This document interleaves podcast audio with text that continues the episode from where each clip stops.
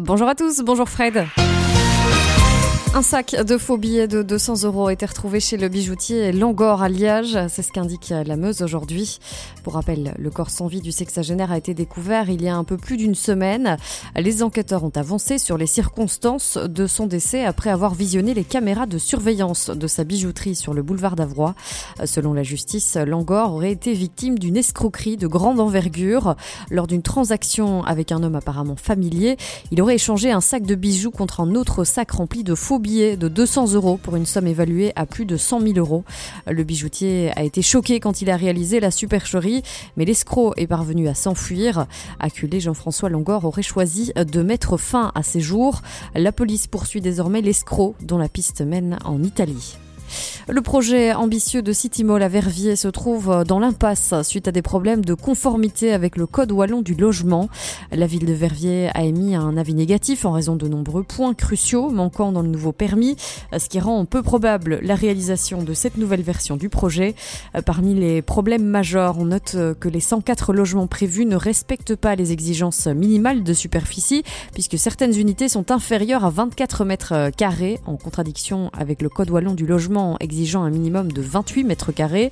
Euh, de plus, les places de stationnement proposées pour les 104 appartements ne s'alignent pas avec les normes habituelles. Selon la Meuse, cela suscite des désaccords entre la ville et le promoteur. Deux candidats sont en lice pour devenir procureur du roi de Liège. Il s'agit de Catherine Collignon et Damien Lebout. Les deux figures bien connues du parquet de Liège sont les seules à avoir postulé pour ce poste prestigieux qui sera vacant à partir du 14 mai 2024. Aucun candidat extérieur ne s'est présenté. La procédure de sélection comprendra plusieurs étapes, notamment la soumission des lettres de motivation et des plans de gestion des candidats.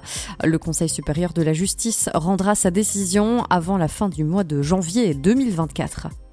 Distinction prestigieuse pour le député utois Samuel Kogolati qui a été élu politique de l'année par l'organisation internationale One Young World.